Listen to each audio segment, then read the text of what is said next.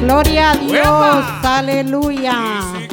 Grande y maravilloso es el Señor. ¿Cuántos somos bendecidos en este lugar?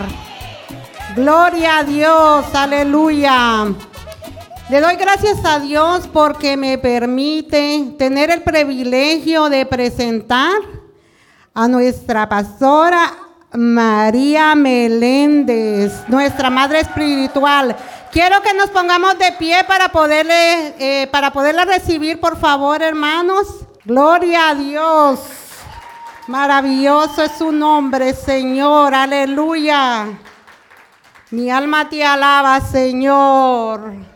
Gloria a Dios. Amén. Denle un aplauso fuerte a Dios. Esto como que fue muy rápido. Como que me senté y me paré ya. Puede sentarse. Vamos a silenciar nuestros teléfonos, por favor, que viene la palabra de Dios. Y el Señor se merece reverencia, atención. Estamos contentos. Dios ha sido bueno. Ayer tuvimos un tiempo maravilloso. Eh, la pastora Janet de Puerto Rico una mujer de Dios, esas mujeres que dan la vida por las ovejas. Una mujer que me enseñó, me impartió y me ministró sin ella saberlo. Así que le damos la gloria a Dios porque ayer tuvimos un tiempo hermoso, las mujeres que pudieron estar aquí. Oremos por las mujeres. Debemos de orar por todos, pero mire, hay, hay, hay mucha mujer que ha sido lastimada y solamente Dios nos puede sanar. Ni psicólogo, ni médico, ni el novio, ni el esposo, nadie te va a sanar como Dios te sana. Porque la sanidad de Dios es eterna, no es temporera. La sanidad de un médico, un medicamento, te sana temporalmente, pero la de Dios es eterna. Y, de verdad que me sentía a gusto abrirle las puertas ayer a la pastora Jane.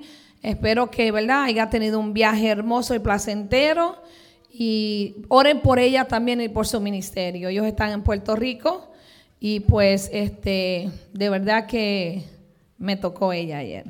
Pero vamos hoy a la palabra de Dios. Estamos hablando de las parábolas, ¿verdad? Que son historias que marcaron la vida de los discípulos, pero también vienen a marcar nuestra vida. Y si el pastor me busca Mateo 19 los obreros de la viña. En lo que el pastor lo busca y yo les voy a leer aquí un poquito. Ok, el Señor nos invita a examinar las razones que nos motivan a servir en su reino, ¿verdad? Yo tengo el honor de trabajar en la viña del Señor. Para mí es un honor servirle a Dios. Para mí es un honor hacer esto. Si yo pudiera hacer esto 24 horas, yo lo hago porque me gusta hacerlo. Aunque cuando el Señor me llamó, peleé con Él. Cuando me ungieron como pastora, salí de la iglesia bañada de aceite peleando con Dios. Porque no quería ser pastora. Porque veía lo que mis pastores estaban pasando. Veía que pues en su humanidad se sufre, se llora, eh, se hiere uno porque soy humana. Pero cuando entendí que es parte de mi propósito de trabajar para Dios, pues tuve que rendirme a Él. No pude pelear con Dios porque la palabra dice que no ha habido una guerra que el Señor haya perdido. Entonces yo no voy a poder pelear con el que yo sé que va a ganar. Tuve que rendirme y someterme a Dios. Entonces para mí es un placer trabajar en la viña del Señor. Porque en estos años he tenido cargos diferentes. Yo empecé en la iglesia que estuve abriendo la puerta, limpiando el baño, con los niños, con los jóvenes, hasta que llegué a la adoración y ahí yo dije como que aquí es donde yo quepo. En la adoración me gustaba dirigirla. Entonces el Señor me entregó muchas responsabilidades. Ahora, cuando comencé a hacer estas cosas, yo veía entonces, cuando yo comencé a hacer todas estas cosas y yo veía que el Señor me llevaba rápido, yo pensaba en la gente que llevaba más tiempo que yo en la iglesia, pero no tenía ninguna responsabilidad. Porque cuando el pastor o la pastora o el líder le encarga a usted algo, eh, usted es responsable por eso. Usted tiene que ser diligente. Entonces yo decía, Señor, pero yo estoy haciendo mucho porque yo, yo creo que yo era como media presentadita. Porque cuando decían, ¿quién quiere venir a limpiar la iglesia? Yo. ¿Quién quiere venir a la oración? Yo. Y todo, yo me metía. Yo quería hacer todo. Sin embargo, había gente que llevaba más años que yo y cuando había una necesidad, mira, volteaban la cara. Entonces yo digo, Señor, si yo estoy haciendo más, yo me voy a, a ganar más que los demás. ¿Verdad? Porque a veces uno dice, como yo estoy haciendo mucho, yo voy a ganar más. Es como cuando usted trabaja mucho, usted gana más. ¿Verdad que sí? Y entonces en las cosas del Señor yo me hacía esa pregunta, porque estaba con los niños, yo era la secretaria, yo hacía los eventos, me encargaba de que todo estuviera como tenía que ser. Y hacía muchas cosas. Entonces yo decía, ¿será que yo voy a, tener, usted sabe que dicen que uno tiene una corona y que uno va a tener sus perlitas, sus diamantes? ¿Será que mi corona va a pesar un poquito más que las demás? Porque yo me metía y hacía todo. Pero entonces, ¿qué pasó? Que Dios me contestó esta pregunta una vez a través de los obreros de la viña. Y les voy a contar la historia. Tenemos Mateo 19, 16. Póngamela ya. Porque me veo yo ahí y después me tiro besitos. Mire qué linda, me veo. sí, pastor. Me veo ahí y después. Y después el pastor ahí me pongo nerviosa. Alguien se acercó a Jesús con la siguiente pregunta. Vamos a buscar Mateo 19, 16, por favor. Nosotros leemos la nueva traducción viviente porque se nos hace más clara. Alguien se acercó a Jesús con la siguiente pregunta. ¿Listo? Maestro, ¿qué buena acción tengo que hacer para tener la vida eterna? Continuemos. ¿Por qué me preguntas a mí sobre lo que es bueno? Le dice Jesús. Solo hay uno que es bueno pero para contestar a tu pregunta, si deseas recibir la vida eterna, cumple los mandamientos. ¿Cuáles? Le preguntó el hombre. Y Jesús le contestó, no cometas asesinato, no cometas adulterio, no robes, no des falso testimonio, honra a tu padre y a tu madre, ama a tu prójimo como a ti mismo He obedecido todos esos mandamientos, le dice el joven. ¿Qué más debo hacer? Y Jesús le dijo, si deseas ser perfecto, anda, vende todas tus posesiones y entrega el dinero a los pobres y tendrás tesoros en el cielo. Después ven y sígueme. O sea, este joven tenía dinero, este hombre tenía plata, tenía, era, era millonario, era rico. Pero él quería saber cómo se llega a la vida eterna. Jesús primero le dice, tienes que ser obediente, tienes que obedecer lo que mi padre te mandó hacer, que son los mandamientos. Y después le dice, primero el Señor le habló de lo espiritual. Y después le dice que se tiene que deshacer de lo material. Y después que te deshaga de lo material, tienes que compartirlo. Y después que lo comparta, entonces ven y sígueme. Tú no puedes tener lo material primero que los mandamientos, que lo que Dios te mandó hacer y te mandó obedecer. Lo material no debe ser primero. Tu trabajo no debe ser primero que Dios. Tu dinero mucho menos. Tu propiedad es mucho menos. Porque no podemos amar las dos cosas.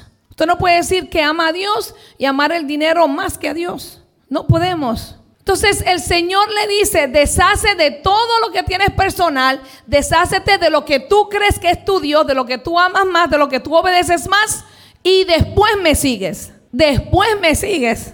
O sea, tenemos que dejar todo y seguirlo a Él. Amén. Así me gusta que lo compartan en Facebook. Entonces, un día, ¿verdad? El Señor hablando con sus discípulos se le acercó a este joven, como pudimos leer en la palabra. Y él le preguntó estas cosas a él.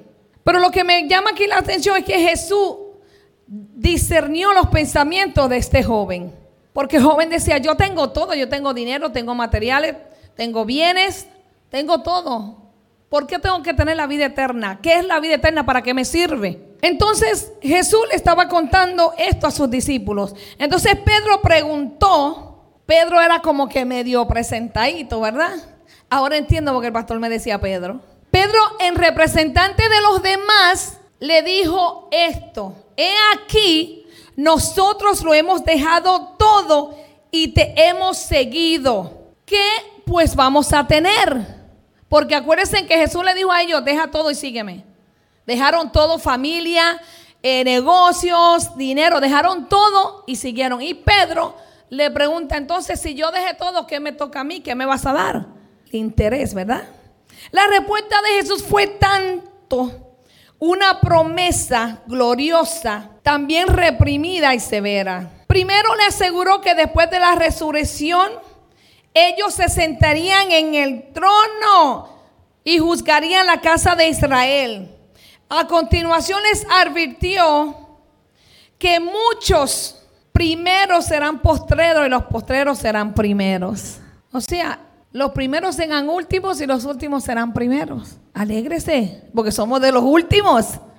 Entonces vamos primero. Alégrese. Entonces el Señor le enseñó la parábola de Mateo 19:30 que habla sobre los obreros de la viña. Jesús comparó el reino de los cielos con un hombre, o sea, un padre de familia, que una mañana temprano salió a contratar unos obreros. Yo no sé si aquí esto se ve, pero en Nueva York usted a veces ve muchas, muchas veces vemos las personas inmigrantes de nuestros países que se paran en unas esquinas y va la gente que tiene negocio de construcción y los buscan y se los llevan a trabajar por ese día y le pagan. Yo no sé si aquí, aquí yo no lo he visto, pero en Nueva York se ve mucho. Usted ve a veces como 10, 15 hombres parados en una esquina con su loncherita y es que están esperando que vaya alguien que tiene una compañía de construcción y se los lleve a trabajar por ese día, a veces una semana y así sucesivamente. Entonces, estos hombres vienen desde ese tiempo. Existían en los tiempos de Jesús también. Eran obreros, ellos se paraban en un, lugar y la gente que necesitaba lo que ellos podían hacer, los contrataban y se los llevaban a su casa o a su terreno, a la finca y hacer lo que debían de hacer. Entonces este padre de familia se levantó temprano, salió a contratar unos obreros. En los días de Jesús la gente no tenía empleo se reunían en determinados lugares públicos para encontrarse con los posibles empleadores. Este señor accedió a pagar a los obreros el salario habitual de un denario por una jornada de trabajo y los envió a su viña. O sea, este señor llegó a ese lugar temprano en la mañana, contrató un grupito y se lo llevó a trabajar a su finca. Resulta que más tarde, como a las 9 de la mañana, él volvió a salir al mismo lugar y fue y buscó otros obreros. Ya había buscado dos grupos de obreros. Vayan contando conmigo. Los contrató, pero esta vez no les dijo cuánto les iba a pagar. Al primer grupo le dijo lo que le iba a pagar, al segundo grupo no le dijo cuánto le iba a pagar. Después volvió otra vez y buscó otro grupo de obreros. Ya buscó tres grupos. Uno a las nueve de la mañana y el otro como a las tres de la tarde.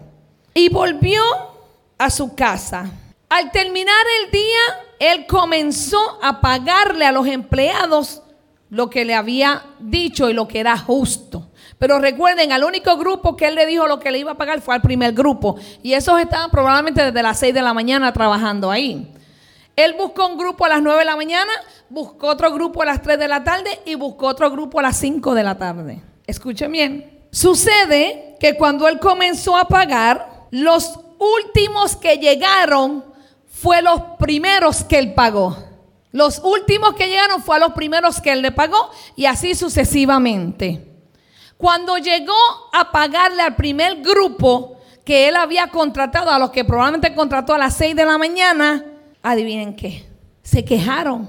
¿Y sabe por qué se quejaron? Porque él le pagó a los últimos que llegaron lo mismo que le pagó a los que empezaron a las 6 de la mañana. Y se quejaron. ¿Vio? Así mismo nos pasa a veces en la casa de Dios. Y usted sabe que aquí hablamos la verdad y hablamos lo que es, y lo que el Espíritu diga. A veces cuando llega gente último y comienzan a trabajar primero que los que llevaban años y tiempo sentados, comenzamos a hablar, ¿cierto? A veces en su trabajo hay personas que llevan 3, 4 años y usted lleva 6 meses y ya lo hacen líder de la línea. Y usted llegó de último. Y le empiezan a pagar lo mismo que le están pagando al que lleva 3 años ahí. Y los que llevan ahí tiempo empiezan a quejarse, pero no hacen lo que usted hace. No lo hacen, ¿cierto? Y en la casa del Señor, esta es la viña del Señor, nosotros somos sus obreros. Eso sucede, gracias a Dios que en la iglesia café eso no pasa. Porque aquí lo más que hay es trabajo. Solamente nosotros queremos injertarle la visión y después ponerlo a que usted haga lo que tenga que hacer. Porque hubo un tiempo que el pastor y yo caminábamos, no podemos más, Señor. Y estas chicas tampoco, porque ellas nos levantaban los brazos, pero ¿quién se los levantaban a ellas? ¿Cierto? Y eso sucede donde quiera que vamos. Por eso el Señor dice que los últimos serán los primeros. Los primeros serán los últimos porque los últimos vienen con fuerza, con energía, con ganas, con amor, con pasión, con deseo de hacerlo. Porque los últimos nos damos cuenta de la necesidad que hay. El que llegó primero viene a que le sirvan, pero el último llega a servir, porque ha visto que hay un pueblo que necesita ser servido. Y eso pasaba en ese tiempo. Estos obreros se quejaron. Es fácil imaginarse cuando los que trabajaron todo el día vieron la paga de los demás. Yo me imagino que ellos dijeron, wow, si a este le dieron un denario, a mí me van a dar más. Porque en ningún momento el, el empleador le dijo cuánto les iba a pagar al principio. Pero ¿sabes qué dijo él? Le pagué lo que era justo. No importa lo que tú trabajes, cómo trabajes, siempre y cuando lo hagas con amor y con honra, con pasión, el Señor te va a pagar lo que es justo. No importa cuánto tiempo lleves en la iglesia, no importa lo que sepas de la palabra de Dios. ¿Sabes lo que tiene que importar? Que estás dispuesto a hacer lo que Dios te mandó a hacer. Porque la palabra dice, hay mucho trabajo, pero pocos son los obreros. Pocos son los que quieren trabajar para el Señor. Hermano, yo no, yo creo que si Dios no me hubiese levantado como pastora, yo no pudiese haber estado sentado en una iglesia seis años más. Me da moho, me pudro. Porque soy muy para moverme para las cosas de Dios. Y entonces estos obreros pasaron esa situación y hoy en día usted como hijo de Dios, usted debe de evitar que gente pase por estas cosas. Que si llegó alguien nuevo, y ya lo pusieron de líder, bendígalo. ¿Sabe por qué?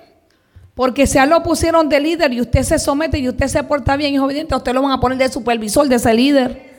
Eso depende de usted, cómo usted reciba, cómo usted quiere hacer, cómo usted quiere trabajar. No murmure, porque el que llegó en el mes de febrero ya está en la puerta. Dele gracias a Dios que hay alguien que recibe a la gente en la puerta. Porque si llegó hace dos meses y quiere estar con los niños, dele gracias a Dios que su niño va a aprender de Dios. Dele gracias a Dios cuando se ofrecen a limpiar la iglesia. Dele gracias a Dios cuando se ofrecen a ayudarle. Porque a veces nos quejamos, Señor, tanto trabajo. Señor, no puedo. Pero cuando te ponen a alguien que te ayude, te queja porque te crees que te va a robar las habichuelitas. Cuando Dios te va a dar lo que es justo, lo que te pertenece, lo que te toca. Porque lo que Dios determina que te va a dar, ni el diablo te lo puede quitar. Nadie ni nada te lo puede quitar. Porque te lo mereces. Porque es lo justo que Dios quiere darte.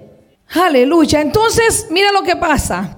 Los obreros a lo mejor pensaron, me van a dar paga y un bono porque yo estoy aquí desde las 6 de la mañana. Entonces se quejaron. Y mira lo que dice uno. Estos postreros han trabajado una sola hora y los has hecho iguales a nosotros. Y nosotros que hemos soportado la carga y el carol del día nos pagas igual que a ellos. Tras que le ofrecen trabajo, tras que les traen ayuda para que no se esfuercen mucho, se quejan. Pero mira lo que el Señor le respondió. Amigo, no te hago agravio y les recordó que les había prometido y les hizo dos preguntas, porque él le pagó lo prometido. Y le dijo, ¿no es lícito hacer lo que quiero con mi dinero? ¿O tienes envidia porque soy bueno? Ay, ay. Y eso pasa a veces. Hay envidia, aquí no hay eso. Esto no pasa aquí. Hay envidia del progreso y la bendición del otro. Hay celos a veces porque no es que ella es muy buena y todo el mundo la coge de tonta. No, es que somos portadores del amor y la misericordia de Dios. Y cuando usted está lleno del amor de Dios y la misericordia de Dios, no importa cómo sea la otra persona, usted va a mostrar esa misericordia y ese amor. Entonces el dueño le dice así, o tienes envidia porque soy bueno o tienes envidia porque Dios me puso a mí a trabajar cuando tú no quisiste trabajar. O tienes envidia porque Dios me mandó para acá porque acá había trabajo. O tienes envidia porque Dios me dijo que aquí era que yo iba a crecer y a madurar espiritualmente. Ciertamente el Señor había sido justo y caritativo con todos los que habían trabajado en su viña. Entonces Jesús le dijo a los discípulos, así los primeros serán postreros y los postreros primero. Porque muchos son los llamados y pocos los escogidos. Usted asegúrese que usted sea escogido también, no solamente llamado. Porque el Señor nos llamó a evangelizar, a predicar, a ministrar a todos, a todos. Pero pocos son los escogidos. Asegúrese que cuando el Señor ponga su mano, usted sea de los que Él va a escoger. Porque no importa lo que hagas, cuánto tiempo lo vayas haciendo, asegúrate que Dios te escogió. Porque hay muchos que se han levantado por su misma cuenta. Hay muchos que se han puesto nombres y títulos por su misma cuenta. Por lo tanto, asegúrese de ser escogido por Dios, no solamente llamado. Cuidemos del orgullo.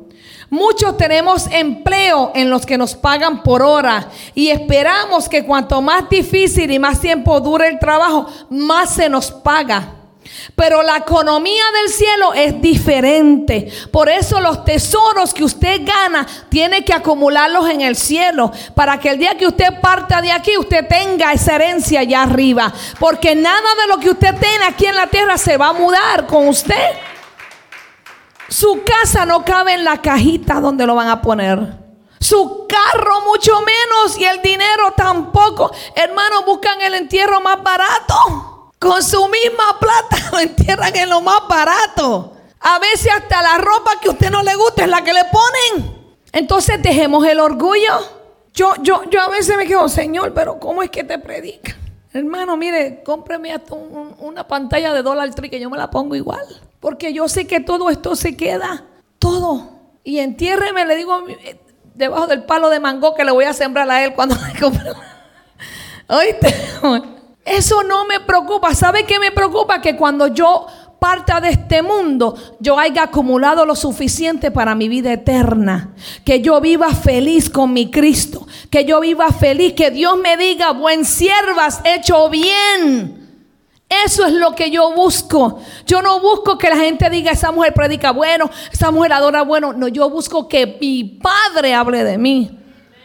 Y que el diablo tiemble. Eso es lo que yo busco. Entonces tenemos que cuidarnos del orgullo. Cuando nos bautizamos somos ordenados al sacerdocio. Nos llama Dios a ser obedientes para magnificar nuestro llamado. A cambio el Señor nos promete que si somos fieles recibiremos todo lo que el Padre tiene.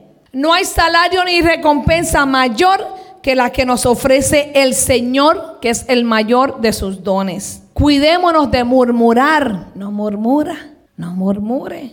Eso es malo. Cuando usted vaya a murmurar, muérdase la lengua. Dese un buche de agua y aguántelo. Y después se lo traga. Obedezcan antes de quejarse. Obedezca antes de quejarse. No se queje. Cuando yo, yo me quejaba hasta de mi misma sombra. Yo vivía quejándome, quejándome, quejándome. Hasta que un día mi esposo me dice, tú sí que te quejas, porque es que tú te quejas, porque yo era, yo era mala. Yo era mala, Bárbara. Ella es mi hija mayor. Yo era fuerte de carácter y era peliona. Entonces me gustaban las cosas a mi manera y ya no quería opinión. Y me costó someterme a Dios y someterme a mi esposo. Y me recuerdo que yo le decía a mi esposo, yo me estoy portando bien. Y mi esposo, sí, pero te quejas. Y yo, yo decía, Señor, ¿cuánto más tengo que aprender? ¿Qué más me falta? Le decía yo a Dios. Me quejaba si me dejaban un vaso sucio. Me quejaban si me movieron el florero de la mesa. Por todo. si me sacaban los cojines para sentar, si no me los ponían para atrás, me quejaba. Era queja tras queja. Pero ¿sabe dónde me quejaba? En mi casa, en mi trabajo no me quejaba. Ahí tenía que hacer lo que el jefe dijera, me gustara o no me gustara. Si me quejaba, me quejaba yo sola, pero no me podía ir a quejar con él. Y empecé a analizarme y dije, ¿sabe, Señor? Lo que se está, por ahí se están riendo porque como que hay que orar por unas quejonas, unos quejonos por ahí, ¿eh? De vez en cuando, mire, resbalo, no le digo que se me ha ido, de vez en cuando resbalo, cuando especialmente eh, Daniela no está aquí me deja la cocina sucia.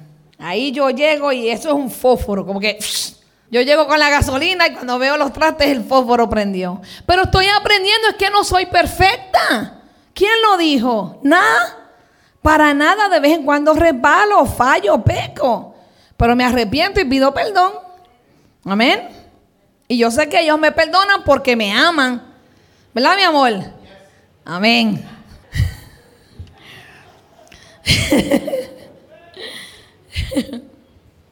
Entonces, debemos de dejar de murmurar como hicieron estos obreros y debemos de encargarnos que seamos recompensados justamente. Eso es lo que importa. Dios te va a recompensar. Hermano, lo que nosotros hacemos, ¿sabes quiénes son más bendecidos? Nuestros hijos y nuestros nietos.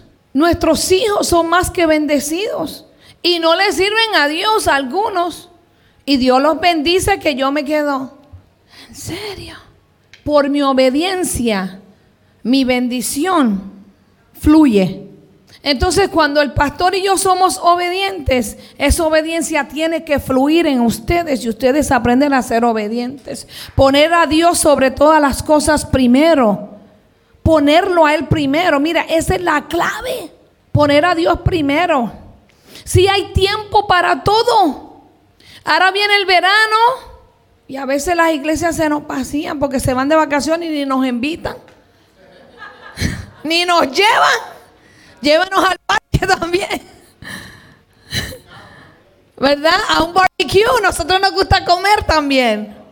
Preséntele todo a Dios en oración. Usted se va de vacaciones, órele a Dios. Porque a veces tomamos decisiones sin, sin que Dios las apruebe. Yo cuando voy a hacer un paso, Señor, si es tu voluntad, ábreme la puerta. Si no, ciérrala. Y me quedo feliz. Me quedo feliz y Dios me dice, no, no vas para allá, no vas a hacer eso. Me quedo feliz. Porque de algo Dios me está cuidando, me está evitando. Tengo dos años y medio que no veo a uno de mis hijos y ahora es que Dios me ha permitido irlo a ver. Ahora. Y yo cada rato quería salir corriendo a verlo. Pero Dios me decía, no, no puedes.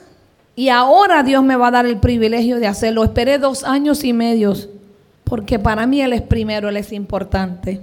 Así es que la recompensa será la misma. Llegó usted hoy, llegó usted ayer o llegó hace cinco o seis años. Después que usted esté metido en la obediencia de Dios y en la bendición, usted va a ser recompensado justamente. Amén. Aleluya. Dios es bueno. Amén. Vamos a la parábola de los dos hijos. Esta me gusta a mí. Esta es para nosotros todita. Vea. La parábola de los dos hijos nos enseña que decir al decir sí a Jesucristo, comprometemos nuestros hechos y acciones más que nuestras palabras y promesas. Hablar es fácil, pero el lenguaje corporal nunca miente. Hablamos mucho y hacemos poco. Nunca habrá escasez de palabras. Las palabras siempre van a caminar por ahí. Abundan porque hablar es gratis. Y más en este país que tenemos una libertad de expresión. Es fácil hacer una promesa, ¿verdad? Que si cuántos prometen aquí, no dicen no cumplimos. ¿Eh? Solamente Leo y yo prometemos y no cumplimos. Gracias Leo por tu honestidad. ¿Cierto? Mi amor, te lo prometo, sí, te lo prometo, mi amor. Y no lo hago. Es fácil hacer una promesa, pero tal como en el Evangelio de hoy, cumplir la promesa es una cosa completamente distinta. Hacerla y cumplirla son dos cosas diferentes. Y ahora vamos a ver las palabras y promesas en contra de los hechos y acciones. Existe cerca de un billón de personas en el mundo que han prometido solemnemente vivir una vida al servicio de Dios. Cuando Dios nos hace un milagro, Padre, te prometo que te voy a servir. Te prometo que voy todos los domingos a la iglesia. Padre, dame un trabajo, porque si me lo das, yo te prometo que no falto a la iglesia. Y cuando te ofrecen el trabajo, tienes que trabajar los domingos. Pues ese trabajo no fue de Dios, porque Dios no te va a dar algo que interponga en la relación con Él o en la intimidad con Él. Este es el significado del bautismo y de la confirmación. Millones de personas renuevan esta promesa cada vez. Señor, te prometo que voy a continuar viniendo. Te prometo que voy a buscar de ti. Voy a tener más intimidad contigo, Señor. Te voy a ser fiel en la iglesia. Voy a ayudar, voy a ofrendar, voy a, voy a hablarle a la gente en la calle de ti. Y prometemos y prometemos y prometemos. Pero ¿qué dicen tus acciones después que tú prometes? Tristemente, la mayoría de los cristianos tenemos ese estilo de vida que prometemos y no cumplimos. Tristemente. Pero usted no le promete a la iglesia, ni al pastor, ni a los líderes, usted le promete a Dios. Porque yo como humano, yo voy a creer en usted. Y usted me diga, pastor, aquí estoy, voy a venir todos los domingos y a, a los estudios bíblicos. Yo voy a creer. Porque yo tengo fe de que tú lo puedes hacer y que lo vas a hacer. Pero prometerle a Dios y Dios saber que no le vas a cumplir, wow. Porque yo no sé si tú vas a cumplirlo o no. Dios sí lo sabe porque Dios conoce tu corazón. Entonces, las acciones hablan más que las palabras. Mi papá me decía, sé mujer de poca palabra y de mucha acción. Y no entendía por qué me decía eso hasta que después crecí. Sé mujer de pocas palabras de mucha acción. Yo pensaba que me lo decía porque me gustaba hablar mucho, pero era que dijera menos y hiciera más. Porque hablamos que quiero hacer, que voy a cambiar, que voy a hacer esto y no hacemos nada. La boca a menudo miente, pero el lenguaje corporal nunca miente. Revela nuestras verdades intenciones y nuestras verdades priorizadas. Y les voy a leer aquí la parábola de los dos hijos. Estos eran dos hijos, eran hermanos. Y se dice que los dos hijos, el padre le pidió que hicieran algo. El primero dijo, sí, padre, lo voy a hacer. Y no hizo nada. Se fue y no lo hizo. El segundo le dijo, no, no lo voy a hacer. Y fue y lo hizo. Cuando en la parábola de los dos hijos, un muchacho dijo sí a la voluntad de su padre y no lo hizo, probablemente le dio excusa. Ay, se me olvidó. Yo lo hago más tarde, papi, no te preocupes, pero lo voy a No lo voy a hacer hoy, pero lo voy a hacer. Estuve muy ocupado y tú sabes que tengo muchas cosas que hacer y se me olvidó la, que yo dije que te iba a hacer a ti. Mm, ahora ahí se están riendo también, yo no sé. O ya yo hice lo suficiente, manda a mi hermano. ¿Por qué no lo hacen él? ¿Por qué, no ¿Por qué tú no lo mandas a él? Siempre me mandas a mí. Pero antes esas son las excusas que a veces le damos a Dios. Estoy muy ocupada, Señor, estoy muy cansada. Yo trabajé, Señor, seis días. Yo quiero descansar el domingo, yo quiero dormir todo el día, yo quiero estar en la cama todo el día. Pero no estás en la cama porque Dios ve los posts de Facebook, Dios ve los selfies. El pastor y la pastora a lo mejor no, porque no, no, no, no, no, no nos añaden. Pero Dios lo ve. Pero Dios lo ve, ¿cierto? O no, no, cliquean con falo para que no nos veamos. Pero cuando yo quiero saber de usted, sabe lo que hace la pastora es detective. Yo me meto indago. Ah, está bien. Gracias, Señor, porque está bien. Está comiendo. Está en un restaurante. Está de vacaciones. Está bien. Gracias, Señor, porque están bien. ¿Usted me entiende? Entonces, Dios actúa con sabiduría en todas estas situaciones. Él escucha la verdadera respuesta detrás de las excusas. El hijo menor no debió decir que no. Él lo dijo verbalmente a su papá. Le dijo, no, yo no lo voy a hacer. Sin embargo, cambió de parecer y sus acciones mostraron lo contrario. A veces decimos que sí, no lo hacemos, a veces decimos no y terminamos haciéndolo. Muchos no comprenden cómo un Dios amoroso podría condenar a alguien al infierno. Creo que la respuesta es simple. Si Él es un Dios amoroso, pero también es un Dios honesto y exige que las personas que ha creado libres sean honestas consigo misma, y acepten las responsabilidades por la respuesta que libremente elegimos al ser llamados. Dios nos llamó a todos. Todos tenemos propósito, todos tenemos ministerio. Eso no es que usted no es nadie ni nada. Eso no es que usted no sabe por qué nació ni para qué nació. Usted tiene un propósito. Pero es cuestión de que usted le diga, sí Señor, aquí estoy y que siga con ese sí. Porque a veces le decimos que sí, pero no hacemos. Sin embargo, hay muchos que dicen, no, yo no, yo no creo en Dios.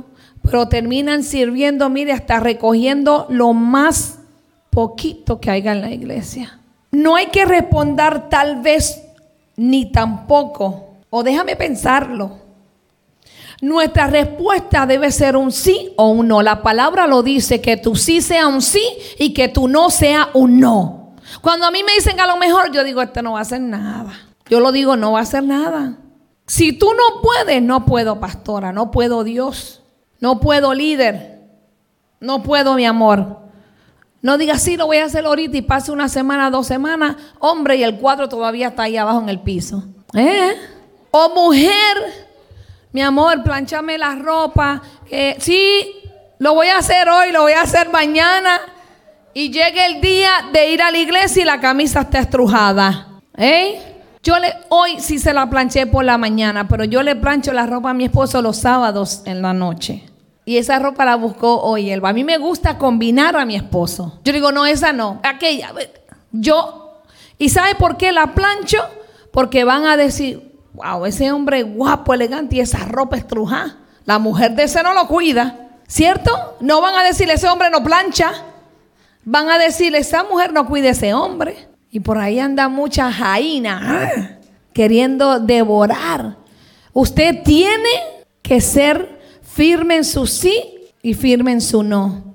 Pero no ande tabaleando. Usted no puede ser de emociones que hoy sí, mañana no.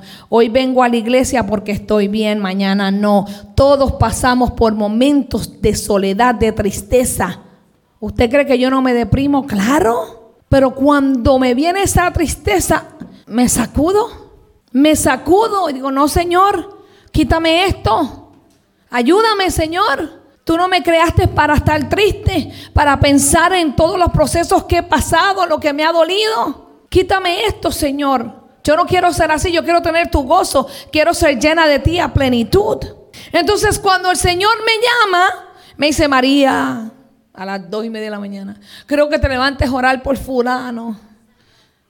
Y yo no, Señor, mañana lo hago. Y llega mañana María, mañana lo vuelvo y lo hago. Y pasa una semana y María no hace nada. Mi acción determina si mi palabra fue verdadera o no. Mejor diga que no puede. Señor, déjame dormir esta noche, Padre, porque mi cuerpo está cansado y quiero descansar. Y no le digo, y te prometo que mañana oro. No le digo, porque yo le prometo y me despierta y no me deja dormir. Entonces, que su sí sea sí, su no sea no. Tenemos la libertad de cambiar de parecer hasta el último momento de nuestras vidas. Pero la respuesta final que Dios lee no está escrita, sino está con letras que formamos en nuestras acciones. Dios vela nuestras acciones. Dios determina qué hay en nuestro corazón cuando usted promete y no cumple.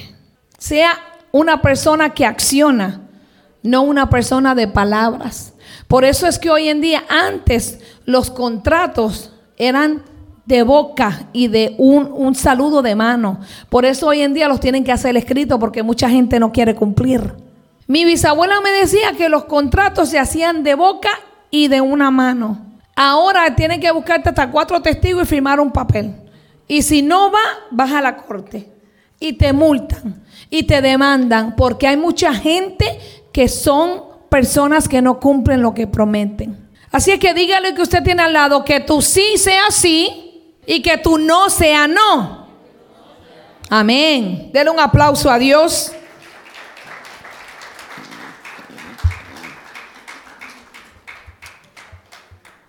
Entonces yo les hablé primero de la obra de los obreros en la viña.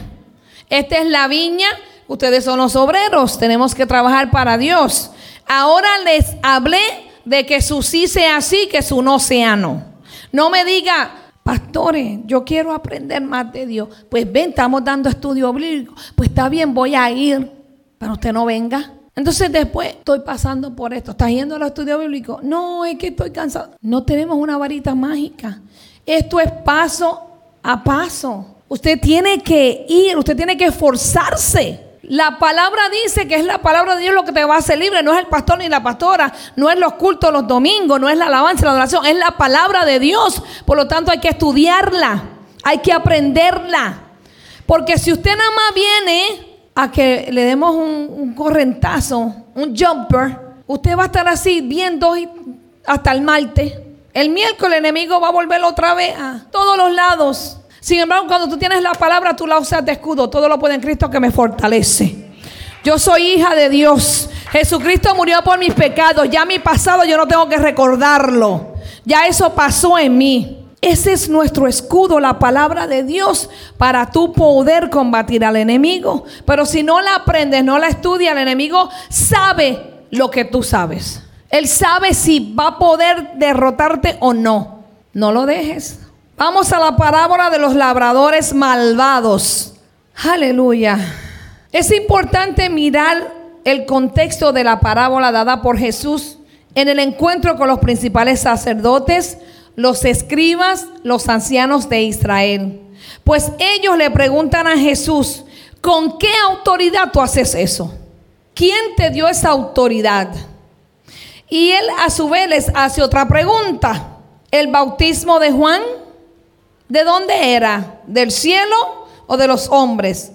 Y estos principales sacerdotes, los escriben los ancianos, tenían a Jesús preguntándole unas preguntas de arriba abajo. Y como le respondieron que no sabían, entonces Jesús les dice, yo tampoco voy a decirle con qué autoridad hago esto.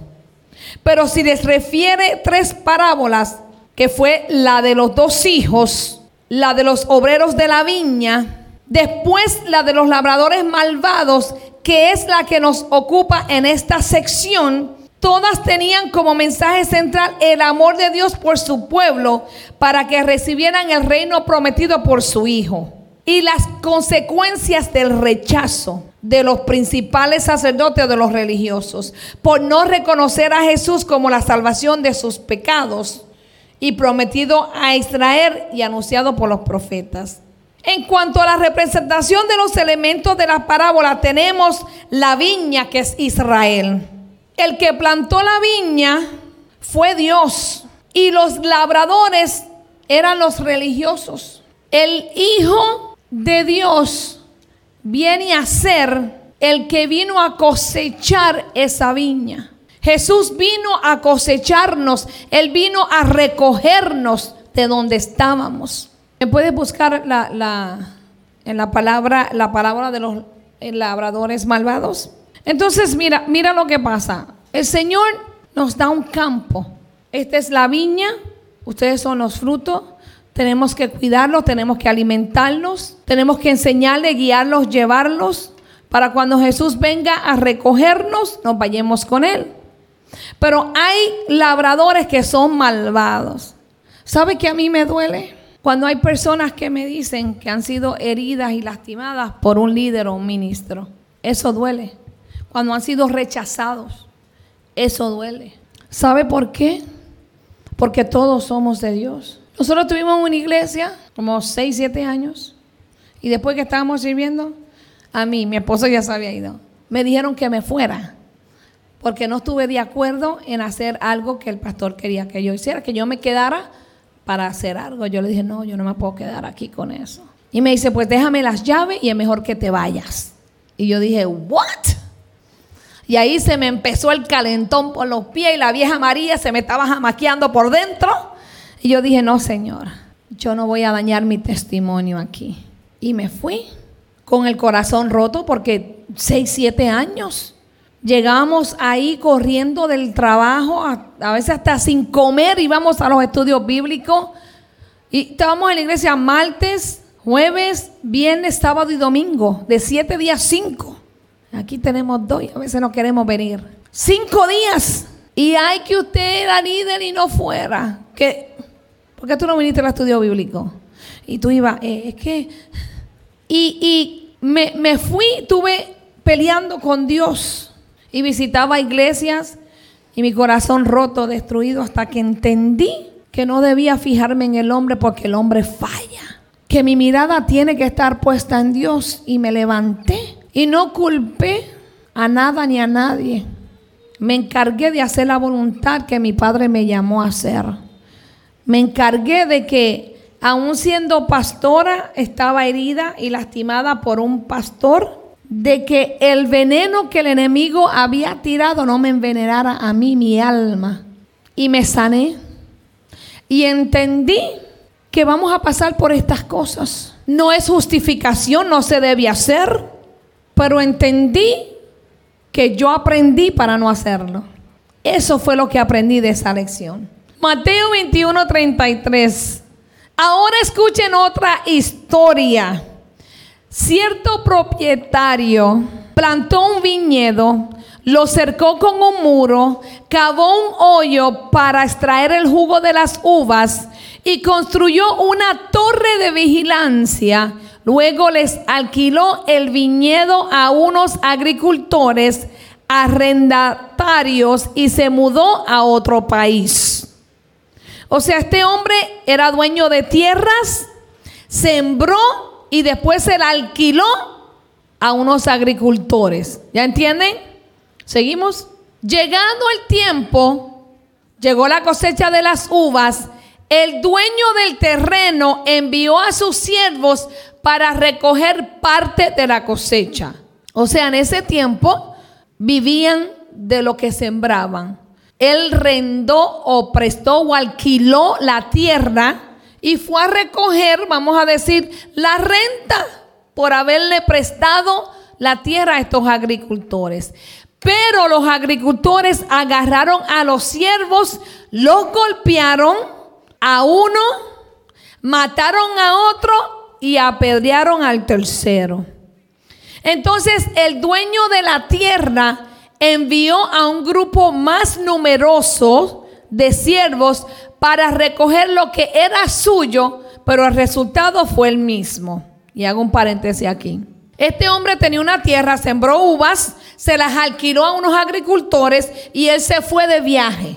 Mandó a pedir parte de la cosecha que le tocaba por haberse alquilado, pero los agricultores que no eran el dueño de la tierra, solamente eran los inquilinos, le dieron una pela a los siervos que él mandó y mataron a uno. ¿Seguimos? Finalmente el dueño envió a su propio hijo, porque pensó, sin duda, es mi hijo, es mi heredero, van a respetar a mi hijo.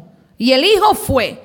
Sin embargo, cuando los agricultores vieron que venía el hijo del dueño, dijeron unos a otros, aquí viene el heredero de esta propiedad. Vamos a matarlo y nos quedamos con la propiedad. Entonces lo agarraron, lo, arrastraron fuera del viñedo y lo asesinaron. Jesús preguntó, cuando el dueño del viñedo regrese, ¿Qué les parece que hará con esos agricultores? ¿Qué usted haría? ¿Qué usted haría? ¿Verdad que sí? Los líderes religiosos le contestaron, a los hombres malvados les dará una muerte horrible y alquilará el viñedo a otro que le dará su porción después de cada cosecha.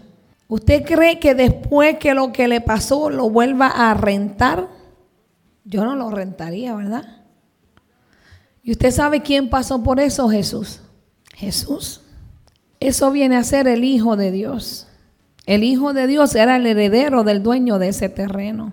Los agricultores que tienen la tierra alquilada son los religiosos, que se vienen a apoderar de lo de Dios para usarlo a su conveniencia, para vivir de eso y no darle a Dios ni ayudar a los demás. Entonces Jesús le preguntó, Nunca leyeron en las escrituras la piedra que los constructores rechazaron, ahora se ha convertido en la piedra principal y esto es obra del Señor y es maravilloso verlo. Y esa piedra es Jesucristo.